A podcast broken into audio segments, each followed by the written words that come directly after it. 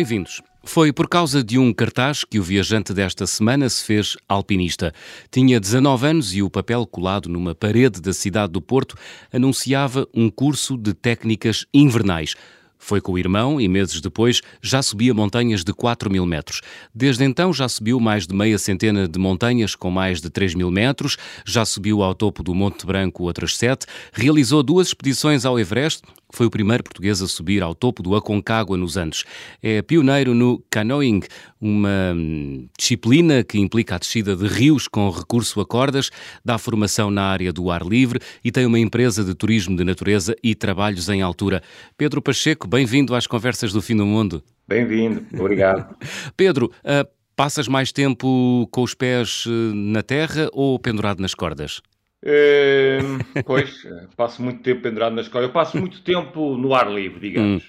A trabalhar ou a subir montanhas? Dirias, tens essa aritmética feita ou não? A questão é que eu, eu, o meu trabalho também é subir montanhas, por isso hum. o meu trabalho é subir montanhas, é, é subir prédios, é descer rios, é está com cordas, eh, está tudo a ver com, com esta questão do, da montanha e natureza.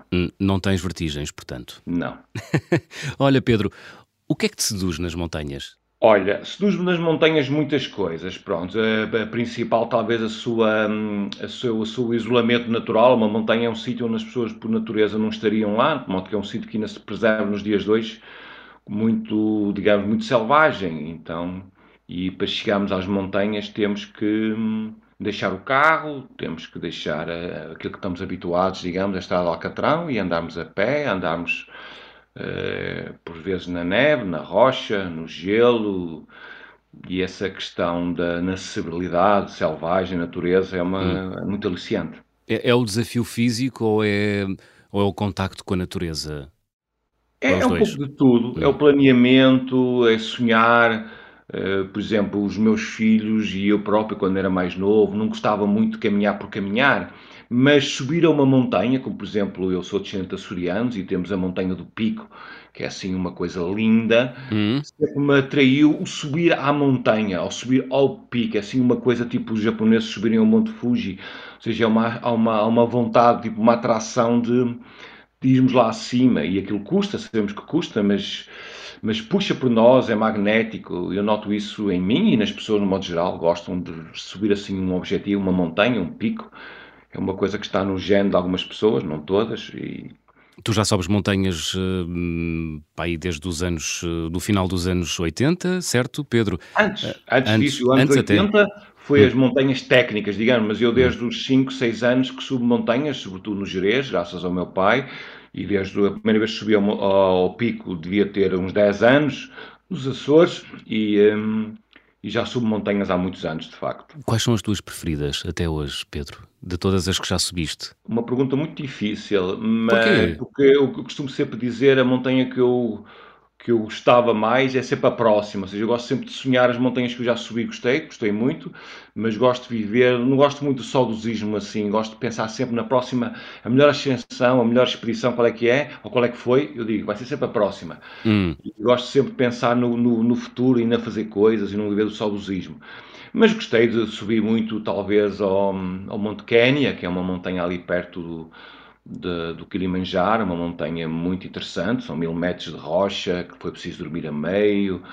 Uh, foi uma montanha muito interessante, mas tem uma série de montanhas. Interessante porquê esse, essa montanha no Quênia? Interessante porquê, Pedro? É porque é, é, muito, muito, muito selvagem, ou seja, aquilo tem, hum, digamos, uma montanha que tem 5 mil metros que chama-se a Ponta Lenana, hum. e depois o cume principal é, é, muito pouco subido, porque implica hum, uma caminhada de vários dias e implica mil metros em rocha, não muita dificuldade, mas difícil orientação, e a meio há ali uma, uma meteorologia muito estranha, que começa a nevar por volta das 4, 5 horas da tarde, ou seja, é obrigatório uma pessoa a essa hora estar numa pequena plataformazinha e preparar-se para, para a bruma e para o nevoeiro e para a neve que vai cair, no outro dia continuar até ao cume, depois descer mil metros por cordas, é assim um, aquele ambiente assim da África, hum, sem vermos ninguém durante uma semana.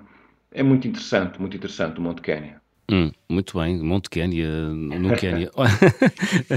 Mas uh, dirás que esse é o teu preferido ou, ou, ou no teu percurso encontras eu, eu, digamos, assim... Eu, eu acho que 90 e tal por cento das montanhas que eu fiz hum. foi desfrutar quase a 100%, ou seja, consegui planear uma montanha ao meu nível, consegui ter a montanha com as condições, gerir a meteorologia, gerir a, o um, gerir um, o material, gerir a preparação física, gerir tudo, o grupo ou, o, o meu companheiro de cordada, de modo que eu, no modo geral, todas as montanhas, e agora tive, tive a montanhas 2000 metros, mas foi uma experiência magnífica, porque apanhamos mau tempo, foi preciso gerir o acampamento na neve e saímos de manhã, só quando acabar de nevar, subimos ao cume, fizemos uma variante da via que estava prevista. Ou seja, há sempre um rol de condicionantes que é preciso gerir, o grupo, era um grupo de seis pessoas, e conseguimos depois fazer a montanha e descermos em segurança, é, é, fantástico. Por isso eu tenho aqui recordações magníficas desta hum. semana passada, hum. montanhas com 2 mil metros, mas o ambiente, eh, vendo pelas fotos, podia ser um, nos Himalaias, podia ser nos Alpes, e foi aqui no norte de Espanha, mas podia ser noutro sítio qualquer. Hum, dirás que a meteorologia é o maior inimigo do alpinista? Hum, digamos, eu neste momento, como eu consigo saber a meteorologia com muita precisão, com alguma antecedência, uhum. já não será, por exemplo, naquelas montanhas que nós fazíamos nos anos 90, onde não havia esta questão dos telemóveis, da meteorologia, dos telefones de satélite, era o maior inimigo, porque uma pessoa estava completamente às escuras, ou seja, eu ia para a meia da montanha, eu sabia a previsão a um dia dois, mas não conseguia saber mais, porque não conseguia contactar com os serviços meteorológicos, não hum. conseguia ver a televisão, então era um grande inimigo, porque o, o, simples facto de haver um nevoeiro pode tornar uma, até nem é preciso uma montanha muito complicada, uma simples caminhada na Serra da Estrela ou no Jerez, hum. pode se tornar muito perigosa, porque uma pessoa facilmente no nevoeiro claro. se perde, e pode, em vez de ir por um caminho fácil, pode se hum. meter num caminho perigosíssimo, e houve relatos, houve situações, muita gente, não havia GPS. E tu, e tu Pedro, já, a meteorologia já te pregou alguma partida? Já muitas, a principal foi no, foi no, no, no Everest, ou seja, eu tive, fiz duas tentativas do Everest em 92 e 94, e numa uhum. altura péssima, que é a altura de outubro, que é uma altura em que menos de 5% das pessoas que subiram o Everest foi nessa altura, mas na altura falava-se que o outubro poderia ser uma boa altura, mas de facto em 92, 94 não havia GPS, não havia uhum. meteorologia, era, era mesmo complicadíssimo. Se agora mesmo, o ano passado, não subiu uma única pessoa, eh, em outubro, um, imagina há vital antes sem essa questão de eu saber a meteorologia, sem saber um, o que é que havia, o tempo que ia estar na próxima semana, no próximo claro. dia, ou seja... Mas porquê que outubro é, pior, é, pior, é o pior mês para subir o Everest? Não é, não é o pior mês, não é pior. digamos. Se for agora ainda é pior, não é? Pronto, hum. digamos. Mas para as montanhas de 8 mil metros, há uma determinada altura no, no, na zona do Nepal, que é maio, abril, que é onde sobem 98% das pessoas ao Everest. Hum. Depois, um, a altura pior, que é agora, que é o inverno. Hum. Depois falava-se da altura de outubro, que é uma altura relativamente boa para trekking, porque o tempo está aparentemente limpo, só que há um, um, problema enorme, que há muita neve e há muito vento, sobretudo acima dos 7, 8 mil metros, conjugado com a, com a altura, eu não tinha, não tinha a hipótese de saber como é que ia ser a meteorologia para os próximos dias, ou seja, nós íamos até aos 6 mil metros, 7 mil metros, que é um esforço brutal, 10, 15, 20 horas a pé, hum. E depois acordávamos com um péssimo tempo, descíamos, uh, e sem sabermos se o tempo ia melhorar, depois estávamos a descer, o tempo afinal melhorava, hum. já não podíamos voltar para trás, ou seja, a ausência de meteorologia nesse caso foi para mim do pior. Uh, porque nessa altura, nos anos 90, por exemplo, em Chamonix, quando eu subi ao Monte Branco, eh, havia uma meteorologia fabulosa há dois, três dias e uma pessoa conseguia prever a partir de Chamonix os cumes uhum. com essa meteorologia. No Everest são dois meses, ou seja, dois meses sem ter meteorologia é muito complicado. Hum. Tu fizeste duas tentativas de ascensão ao cume do Everest. Uh, uh, acabaste por, por ter de desistir por causa precisamente das condições climatéricas.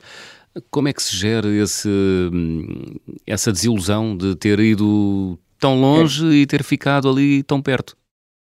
Certo, é, é assim, é, eu acho que nós temos que hum, estar conscientes que hum. de facto nunca se consegue ter certezas de subir a nenhuma montanha, por isso essa questão da frustração de não subir a montanha é uma coisa que está inerente à, à própria montanha. Uhum. Pronto, o mais importante é, é termos a consciência de que planeamos bem, eh, estávamos bem preparados psicologicamente, fisicamente, uhum. a logística, estamos a falar da alimentação, estamos a falar das cordas, das tendas, foi bem planeada e, hum, e fizemos tudo o que podíamos, ou seja, não foi uma questão de uma indisposição do último momento, não claro. foi uma falha no, no equipamento que nós podíamos ter previsto foi esta questão meteorológica que é calhou, não é? Calhou, calhou, que os, calhou que os ventos não estavam de feição. Exato, o lá, vento lá em... parou, é, é uma coisa assim impressionante. Eu agora, quando apanho mau tempo, hum. mas comparado com o tempo que foi no Everest, estar lá, imagina o que é que é dois dias, estamos a falar 48 horas numa tenda a 8 mil metros e o vento parava 5 segundos, eu estava a dormir e acordava. Ou seja, será que o vento parou? E depois voltava outra vez. Um vento que destruíram tendas, tendas caríssimas, que, que eram feitas para aguentar com ventos superiores a 150 km por hora, a partirem. De modo que é assim uma situação completamente inacreditável. Sobrevivência, o equivalente à travessia do Cabo das Tormentas, que é de veleiro, ondas de 10 metros, 15 hum. metros. Eh, mas, pronto, o, mas o vento destruiu, a, destruiu as tuas tendas onde Exatamente. tu estavas? Nessas Exatamente. duas tentativas de ascensão ao cume do Everest? Exatamente. Fiquei com as tendas destruídas e eu lá dentro correndo o risco de ir também pelos ares. Pronto, é terrível. Mas como é que se gera isso? Ou como é que geriste essa situação? Ah, com medo, aí tive, aí tive medo, naturalmente, mesmo? aí tive medo, aí foi só mesmo esperar que amanhecesse para, para sair dali para fora, aí foi mesmo, o que eu disse é o equivalente de um mar, quem é marinheiro de veleiro hum. sabe o que é que eu estou a falar, não é? andar num barco com um veleiro com ondas de 10, 15 metros é sobrevivência, ou seja, é, ali é o equivalente a essa situação. Não é? Hum. Pedro, hum, tu deves ter muitas aventuras relacionadas com ascensões uh, a topos de montanha.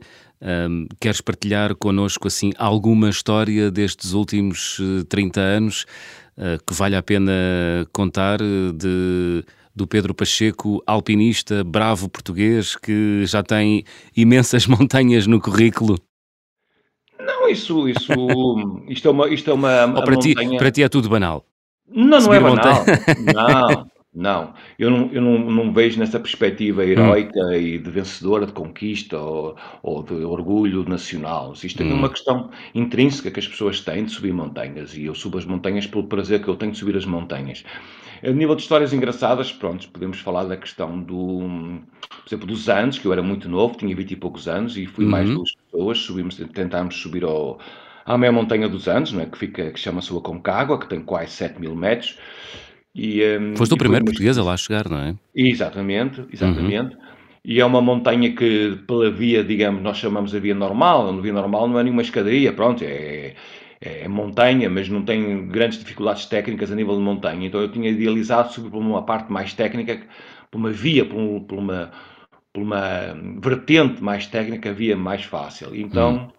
Tínhamos planeado o que nós chamamos aclimatar a altitude, ou seja, primeiro ir pelo sítio mais fácil, que só o facto de estarmos em altitude, mesmo que seja uma, uma, uma, dificuldade técnica baixa, é muito difícil, o nosso organismo não está habituado a estar em altitude, acima dos 1500 metros.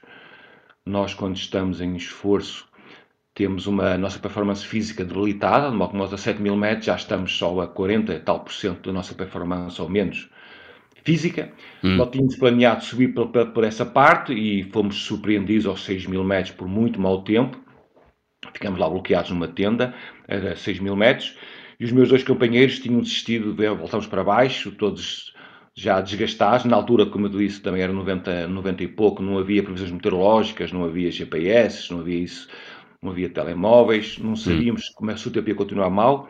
Mas tu não desististe. Colegas, e os meus colegas queriam desistir e eu disse, hum. não, não, eu só, não só não desisto, como vou subir pela parte técnica. Então fui sozinho atravessar a montanha. Portanto, parte técnica é mais difícil. É mais difícil. É mais difícil. Ou seja, eu sem contacto com ninguém, não havia telemóvel, não havia GPS, não havia satélites. Eu fui sozinho atravessar a montanha toda, 10 horas, atravessar a montanha toda, subir por um sítio já bastante técnico, com temperaturas negativas, dormir lá no meio do, da neve. E cheguei ao cume. E encontro um dos meus colegas, afinal resolveu subir à montanha pelo sítio normal. Encontramos os dois no cume, sem ter planeado nada, sem imaginar que ele ia subir foi uma experiência fabulosa, fabulosa mesmo. Triunfo, triunfo. Foi, foi, isso foi o verdadeiro triunfo, triunfo. Da, da, da resiliência, é. do espírito de montanha, eu encontrar, e depois, na por cima, na, na, naquelas hora que eu tive lá no cume, só hum. encontrei mais uma pessoa e esse meu colega, que era o Luís Meira, que era aqui também do Porto, hum. Foi, foi fabuloso, foi assim uma coisa, foi mesmo das experiências mais bonitas, que eu cheguei ao cume e estava assim a pensar, pá, que pena os meus colegas não subirem comigo, estava, e ele aparece, e eu, e mas afinal resolveste subir? E Pedro, afinal resolvi subir, pá. Olha, e, e como, é que celebra, como é que celebraram? Deram um grande abraço? É, um grande abraço ah. e, e, e, tiramos uma foto e foi uma, uma experiência de, sintonia na montanha. Depois tivemos que nos separar, porque depois eu tive que ir buscar o meu material que estava num acampamento, uhum. nós voltamos a reunir passado três dias, mas foi assim uma experiência intrínseca, mas simultaneamente de, de, de coexistência com um companheiro de cordada, claro. muito esse também, esse também é o espírito da montanha, não é? É, nós na montanha essencialmente trabalhamos em, em equipa Sim, tá. e estamos fundamentalmente dependentes uns dos outros. Há um que nós chamamos uma, uma expressão que é da progressão, progredimos, que nós chamamos encordada, e hum. muitas vezes em ensemble. Em ensemble progredimos todos com uma corda ao mesmo tempo. Isso quer dizer o quê? Quer dizer que se um cai, os outros têm que estar preparados para amparar a queda do outro hum. e vice-versa. Está aqui uma sintonia, uma, uma, uma, uma, um espírito de equipa, de solidariedade entre todos, todos estamos dependentes de todos. Por uhum. isso é, é muito interessante esse espírito oh, da montanha. Oh Pedro, nessa ascensão ao Concagua, fizeste-a caminhando, já disseste há pouco, 10 horas eh, sozinho. Em que é que tu pensas? Vais sempre a pensar uh, no passo que vais dar a seguir, uh, no movimento que vais fazer a seguir, no pedacinho de montanha que vais conquistando a cada minuto? Ou o pensamento diverge para outras coisas? Tens ideia, te lembras, tens memória do que é que pensaste nessa altura? Tenho, tenho muitas memórias. O pensamento diverge entre vários assuntos. O principal hum. é, é a concentração no trabalho de casa, ou seja, eu estou no caminho certo, eu estou na via certa, eu tenho o material próprio para aquilo, para a dormida, tenho um saco cama apropriado, tenho a comida, tenho o fogão, tenho o gás, tenho a tenda, tenho. Está tudo planeado, vou dormir no sítio certo. Portanto, és muito racional, és muito racional, és um alpinista racional. Não, não, não, é, não, não. sou racional 100%, mas temos que planear bem e pensar um bocadinho o nosso, o nosso espírito, hum. tentar concentrar nessa parte racional e também na parte do maravilhoso, ou seja, eu quando tenho aquela situação de vertigem, às vezes estamos em sítios super vertiginosos, em que ah. não posso de maneira nenhuma, tenho, tenho digamos, digamos, um chão de mil metros abaixo dos meus pés, hum. acontece hum. isso frequentemente, sobretudo nos Alpes, Agora, onde eu estive no norte, do norte de Espanha, tenho 500 metros, já, já é muitos metros, hum. e então o, o, pensamento poderia, poderia voar para a questão do medo, para a questão do. Sim. E agora, se eu tropeço, estou desgraçado. Mas, mas há, mas há a oportunidade do alpinista, no, no, no caso tu, uh, se maravilhar com o é sítio onde está. É isso. Eu tento pôr a cabeça no, hum. no sentido do maravilhoso, da, da oportunidade, do, do de, digamos, do, do, da oportunidade que eu tenho de estar num sítio tão bonito, tão bonito, hum. tão bonito, e consigo, digamos, me abstrair dessa questão do perigo e da vertigem e, e relaxar, e relaxar, e concentrar-me no próximo passo, sem estar obcecado com a vertigem, com o medo. Hum. Ou seja, é importante uma pessoa ter, um, controlar muito bem o medo de uma forma positiva, não, não é do medo se eu cair, parte-me todo, não. Hum. Eu tenho que concentrar-me, isto é muito bonito, mas eu tenho que respeitar a natureza, tenho hum. que voltar a casa, são e salvo, tenho que me concentrar a cada passo. Claro. E nesse sentido, qual foi o sítio mais maravilhoso que tiveste a oportunidade de contemplar? É Pois, mais uma pergunta difícil. São tantos. são tantos, são tantos, são tantos. São muitas montanhas, não é? São muitas montanhas, mas hum. talvez aquelas montanhas, eh, nós somos uns felizardos em Portugal, porque hum. temos, não é que temos, temos poucas montanhas e de baixa altitude, mas temos rocha de boa qualidade e temos, e tínhamos, e temos ainda pouca pessoa que faça, faz montanha. Então eu consegui ter o privilégio de termos algumas pequenas montanhas, algumas, por exemplo, no Jerez, hum. rochas inacessíveis todos os lados, no qual, nos quais eu fui o primeiro ser humano a hum. pôr os pés em cima. Aí já estás a falar de, alpi, de, de escalada, escalada, em rocha. Escalada em rocha. Escalada em rocha. Uhum. E eu ter sido a primeira pessoa a pôr os pés no cimo daquela, daquele penedo, hum. o mais pequeno que seja, vamos falar penedos com 100 metros, ou seja, para, para, a nível mundial é pouca coisa, mas a nível de Portugal, uma parede com 100 metros inacessível, nunca ninguém teve lá em cima. Eu fui o primeiro ser humano a estar lá em cima, dá assim um certo gozo. Hum. E também no ponto de vista daquela vertente que eu já falo, que já, já se falou aqui dos hum. canyons, fui a primeira pessoa a tomar banho numas lagoas transparentes, só com trutas a que não fugiam. Isso também é um privilégio. Onde é que foi isso? Em muitas montanhas, muitas, é. muitas montanhas, muitos rios em Portugal, que eu fui a primeira pessoa a descer em rapel e estava a ceder a uma série de lagoas, no Jerez, uhum. na Serra da Freita, nos Açores, na Madeira, em que eu fui o primeiro ser humano a tomar banho em lagoas de sonho. Hum. É um privilégio que, que, eu, que, eu, que eu posso considerar que tive fabuloso. Muito bem. Estamos à conversa com Pedro Pacheco. Abrimos o álbum de viagem.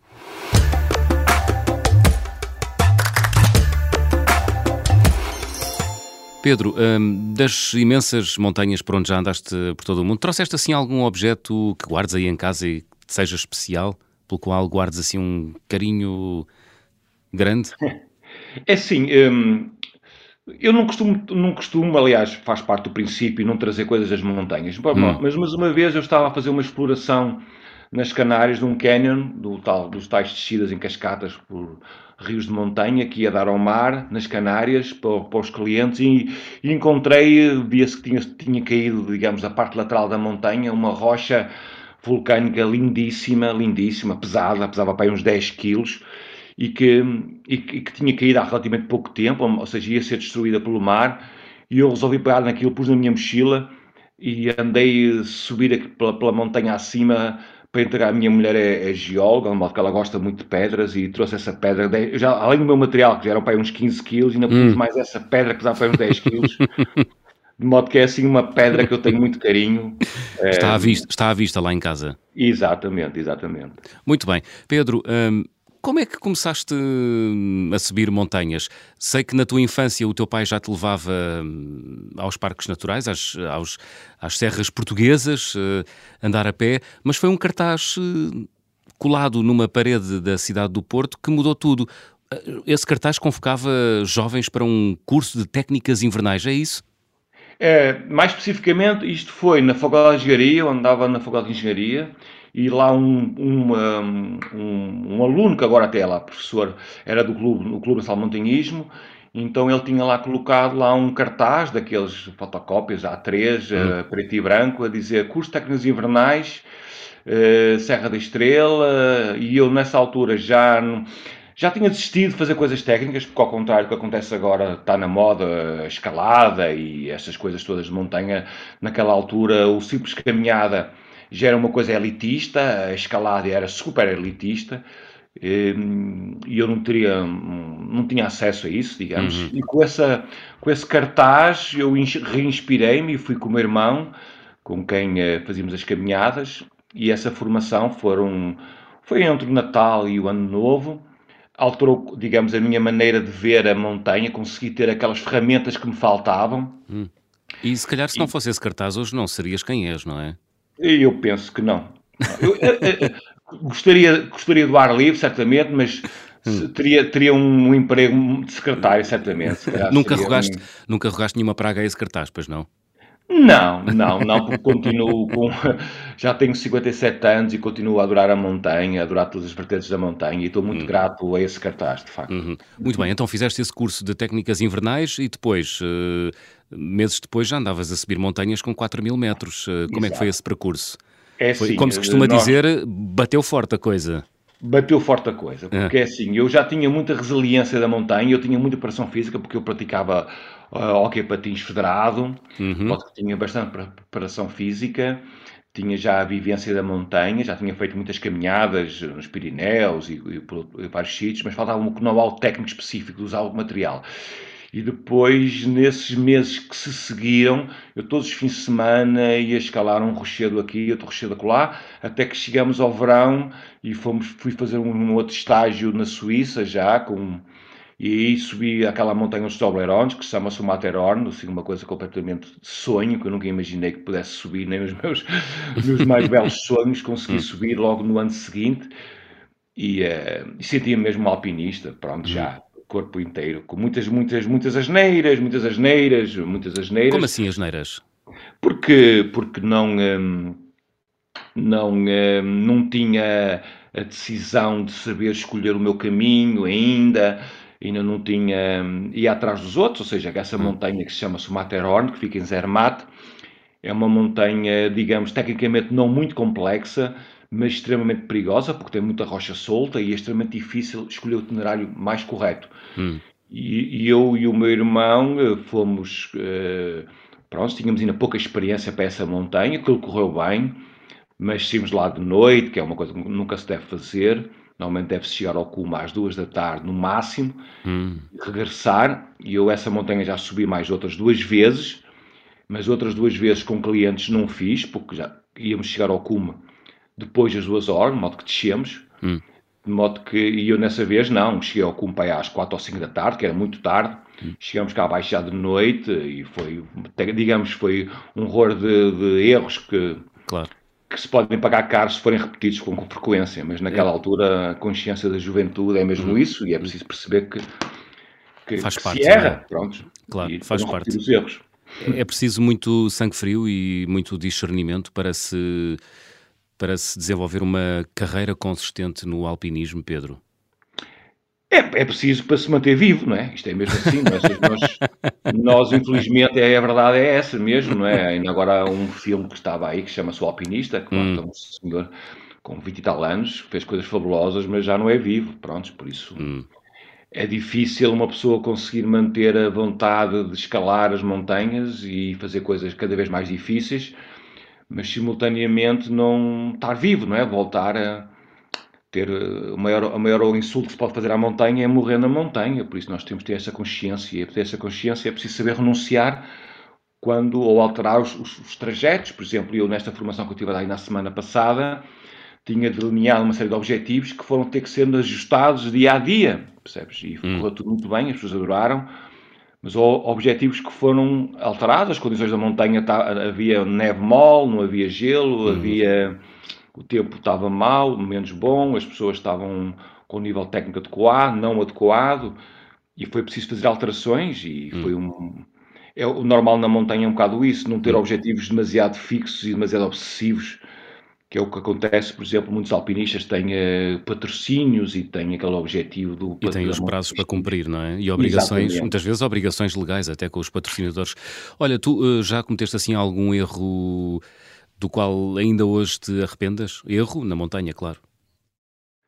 Uh, erro aqui na. Olha, posso já dizer só um, uh, que também podia ter corrido mal. Quando, logo nesses inícios da escalada pura e dura, em, uhum. com o meu irmão, fomos fazer uma, uma parede na Miadinha, que é na Senhora da Peneda, que fica em Melgaço, que é uma parede muito difícil ali em Portugal, com mais de 200 metros de rocha e havia lá uma, uma, uma via que não, não, tinha sido ainda repetida por ninguém, tinha sido aberta pelos espanhóis, e nós chegamos lá e vimos que aquela parede tinha os primeiros 30 metros eh, sem nada, que não ia ser possível colocar nada no que nós chamamos de entaladores, uhum. mas ela estava com alguns musgos e nós pensamos, aquilo certamente vai ter ali no meio dos musgos um sítio para colocarmos uma fixação. Só que não tinha, só que não tinha. E eu subi 30 metros sem pôr proteção nenhuma. Se me escorrasse o pé, vinha cá abaixo. Pronto, ou seja, é, muito, muito, foi um risco enorme que eu agora não repito. Não é? Agora se vejo que, que, parece que não tem lá nada, num, num, num escalo, acabou. Pronto, é preciso saber renunciar a tempo. Isso dá direito a chumbo num curso de alpinismo, não é? Uh, é, dá, dá, muito mal mesmo.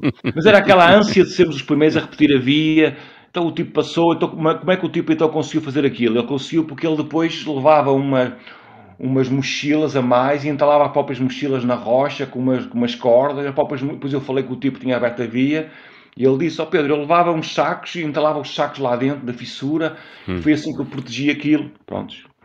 E eu fiz aquilo sem proteção nenhuma. Se escolasse o pé, tá, já estava. Uhum. Pedro, foi o gosto pela aventura e pelo desafio que te levou a entrar para os Rangers? Sim, sim, eu fui, vamos lá ver, eu entrei ou, tinha, ou tinhas um sentimento patriótico exacerbado?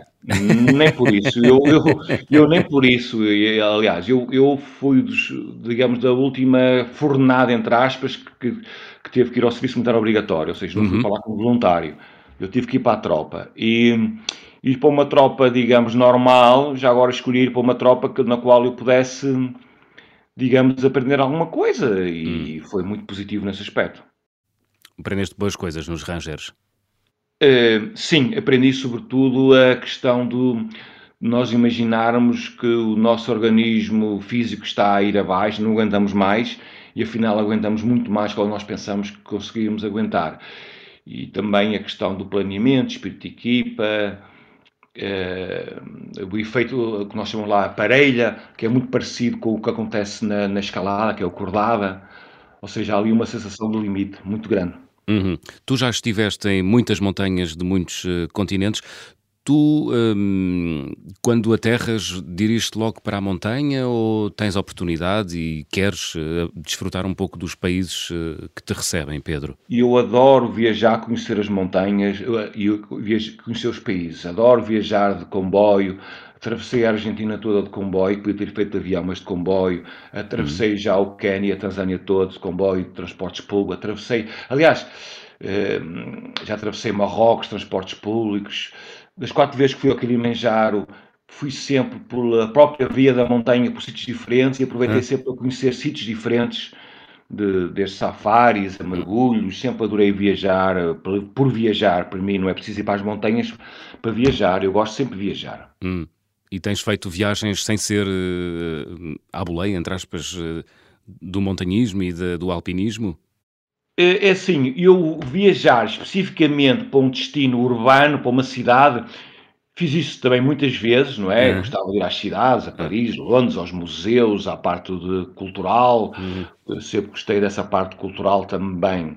Mas gosto de conciliar as duas coisas, gosto uhum. de conciliar a questão do ar livre, seja a bicicleta, seja aos rios, seja a escalada, seja a montanha, e, hum, e também conhecer os países, ponto, ou seja, fazer essas duas vertentes. Porque a vertente da montanha é sempre muito interessante em qualquer país, é sempre, é sempre um sítio onde uma pessoa consegue perceber melhor a vivência desse país, de pessoas que vivem, digamos, em Mas acaba por ser uma ilha, não é? Mas acaba por ser uma é. ilha, uma montanha é uma ilha de um país. Não, uma tu montanha percebe... é uma ilha de um país, exatamente. Por exemplo, é, não é? em Marrocos, eu hum. gosto muito das pessoas que vivem no Atlas, são, são umas pessoas que vivem já numa autodependência já há muitos anos, os berberos são gente muito interessante, mais interessante que as pessoas que vivem, por exemplo, em, em Rabat ou Casablanca, com todo respeito por toda a gente que vive no ser humano, qualquer hum. ser humano, qualquer sítio do mundo. Engraçado. Tu és uma pessoa muito ativa. Uh, eu dizia na introdução que tu foste um dos pioneiros em Portugal de uma disciplina chamada canoeing, canoeing, uh, canyoning, canyoning, canyoning, uhum.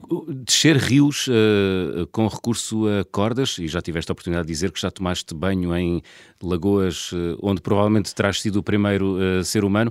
Em Portugal é possível desenvolver esta disciplina e onde é que podemos praticá-la, Pedro?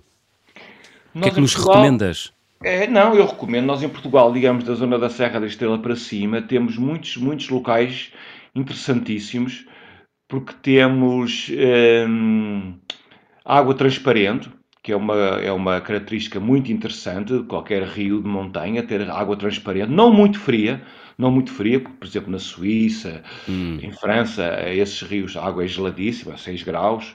Nós aqui temos água mais quente, não é 20, mas é 16, 17, com um fato de neoprene, está-se muito confortável uhum. e ainda temos relativamente pouca gente a fazer esses rios e é muito, muito aliciante, uma paisagem paradisíaca, estarmos a fazer, digamos, uma, alguma adrenalina de, de, das cordas e descermos por, por corda, em rapel, e nadarmos nessas lagoas e andarmos de pedra em pedra. E isso é possível de fazer em Portugal em variedíssimos uhum. sítios e assim, onde, o que é que colocarias? É uma pergunta ingrata, mas uhum. o, qual seria assim o teu number one? Esse é de... é fácil. É fácil? É fácil, é fácil. É fácil. então vá, vamos Essa lá. aí eu, eu, já desci centenas de, de rapéis, já desci cascatas com 200 metros na Madeira, acabar no mar, uma cascata com 200 metros na Madeira. Uau! É. Como se chama? Como se chama? Chama-se um, Vaca, o rio, o canyon, canyon do rio Vaca, que fica hum. na Madeira, agora já hum. não sei exatamente em que parte da Madeira, mas são, é uma cascata com 220 metros e depois para um bocadinho, tem uma lagoa e depois tem uma cascata de 80 metros e acabar no mar. Uau. Pronto, mas aquela que eu definiria para mim como top é um, é um rio no Jerez, que chama-se o Rio Cabril, no qual também fui o primeiro a fazer isso, chama-se o Poço da Moura, hum. e é uma paisagem maravilhosa, porque é uma formação geológica, uma marmita de gigante, completamente cavada na rocha, que tem na parte menos desnivelada 30 metros, mas na parte mais desnivelada 100 metros, que se aterra numa lagoa que está sempre à sombra, e depois daí, a água sai só por um, um carreirinho muito estreitinho, faz-se outra descida por corda, e esse sítio é, é, uma catedral autêntica da natureza, é fabuloso. Já desci hum. coisas, cascatas muito maiores em vários sítios do mundo, mas aquela para mim é a mais bonita de todas. Nós temos, nós temos pouca consciência dos tesouros uh, que estão aqui à nossa volta, não é? Certo, nós a nível de montanhas não, de altitude... Tu, tu, tens, não é? Mas Sim. nós, generalidades portugueses, não é? Sim, não, eu, não eu imagina... podia falar das montanhas, mas podia hum. falar das grutas. Nós temos coisas de grutas fabulosas, temos... Grutas subterrâneas, que é preciso descer a mergulhar com garrafas de, ao mais alto nível mundial. Nós temos pois. aqui coisas fabulosas debaixo da terra e fora da terra, esses tais canyons, é uma. Nós temos rios muito, muito engraçados. Temos também montanhas muito interessantes na Serra da Estrela, no Jerez, hum. eh, na, na, Serra da Freita, no Alvão. Temos montanhas muito bonitas de boa rocha, não é muito alto, não é hum. o Everest, não é os Alpes, e, mas temos uma característica interessante, é que não estamos ainda com muita gente, ou seja, aquilo ainda, ainda temos ainda aqui uma... Fruto de termos poucas gerações anteriores a fazerem a montanha, uhum. a nossa montanha ainda está muito diversificada e conseguimos fazer percursos com pouca gente, está muito massificado, o que é interessante. Muito bem. Muito bem, fica o convite, é calçar as botas de montanha não é? e fazermos ao caminho. Estamos na reta final do nosso programa, vamos fazer check-out, Pedro. Vamos a isso. Vamos embora. Então vou pedir-te para completares as seguintes frases, as habituais frases. Na minha mala vai sempre. Vai o que vai qualquer português, telemóvel, powerbank. Mas além disso, normalmente levo também um filtro de água que eu tenho especial, mais um apito, uma lanterna e um, um esquema que agora existe, que é uma espécie de um satélite um, GPS telemóvel, que permite-me, mesmo num sítio mais remoto, sem rede telemóvel, eu pedir auxílio hum. em caso de, um, de uma urgência. Eu levo sempre isso na mala. Já, já te aconteceu teres de fazer uma chamada de emergência? Já me aconteceu um cliente que se aleijou num canyon, partiu um pé e foi, foi complicado e tive que fazer uma chamada de emergência, sim. Hum. Mas apesar que tivemos, eu consegui ir com o cliente eh, pelo seu próprio pé até, até o local onde estavam os bombeiros, porque os bombeiros não estavam equipados para chegar onde nós estávamos hum. e correu tudo bem, mas hum. pronto, mas... Acontece, mas já, não é? Já aconteceu uma vez, sim. Hum. Olha, a viagem com mais peripécias, qual foi? Talvez a primeira vez que eu fui ao Atlas com o meu irmão em transportes públicos desde o Porto e fomos até o Atlas e, e depois ainda andamos em, pelas cidades todas, sempre a transportes públicos. Em 88 foi uma experiência fabulosa. Havia pouca gente a viajar em Marrocos nessa altura. Ninguém, ninguém. É. Até uma encontramos uma pessoa que nos viu assim a, assim a transportes públicos e ele hum. estava com o carro avariado. Pá, vocês conseguem safar transportes? Conseguimos, conseguimos. Então, eu vou andar com você, anda connosco aqui uns dias, estava com o carro avariado uma semana ou 15 ah. dias. Ah, era, era um viajante também? Era um viajante também, ah. exatamente. Na altura hum. havia poucos viajantes, em 88 poucos viajantes em Marrocos. Hum. O carimbo de passaporte mais difícil de obter até hoje, qual foi, Pedro? O carimbo mais passaporte mais difícil... Hum, talvez uma vez que estávamos a entrar do Quênia, no Quênia para a Tanzânia e uh, o transporte público deixou-nos de um lado, depois tínhamos que passar para o outro lado, para arranjar os vistos na hora, arranjar transporte na hora. Estávamos na iminência de ficar lá a dormir na fronteira, mas lá hum. conseguimos depois arranjar transporte e, e visto para, para passar para, para, a Tanzânia. Foi a primeira vez que subi ao Kilimanjaro em 92 ou 93. Uh, Resolveu-se essa, essa situação uh, da forma típica africana? Sim, sim, nós, eles rateavam o preço, nós rateamos o preço e ficamos ali horas a olhar uns para os outros até que, até que alguém cedeu. foram vocês ou foram, ou foram os guardas fronteiriços? Foi um mix, foi um, foi mix, um mix. Foi um, um compromisso, muito um bem. compromisso. Olha, a recordação de viagem mais cara. É fácil, foi no Everest, claro. Apesar de ter muitos patrocínios, praticamente não paguei nada, foi de longe as viagens mais caras, sem dúvida. Sem dúvida. Quanto, é, quanto é que custa uma expedição ao Everest? Assim, Eu não sei agora quanto é que custa, global. mas agora acho que ouço falar em 50 mil euros, coisas loucas mesmo.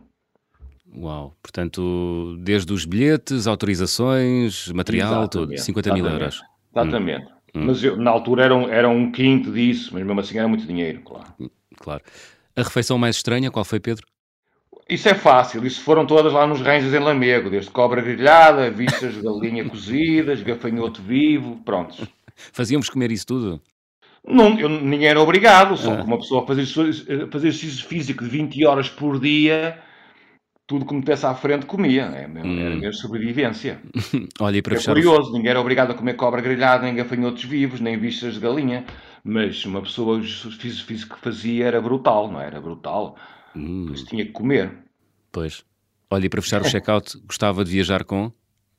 Eu gostava de viajar com a pessoa com quem eu viajo sempre, que é com a minha. Que, não viajo sempre, não, mas com quem eu gosto mais de viajar, que é a minha mulher. Muito bem. Agora sim, Pedro, chegamos ao final do nosso programa. Que música trouxeste para fechar a conversa do fim do mundo? É, sem dúvida. Quando o homem nasce, nasce selvagem dos delfins de resistência, sem dúvida. Muito bem, uma música em português, nasce selvagem a fechar a conversa do fim do mundo desta semana. Pedro Pacheco, muito obrigado e cuidado com as alturas. Exatamente. Regressamos na próxima semana neste horário, até de hoje a oito dias. Sejam bons e boas viagens. Mais do que um país, que é uma família ou geração. Mais do que um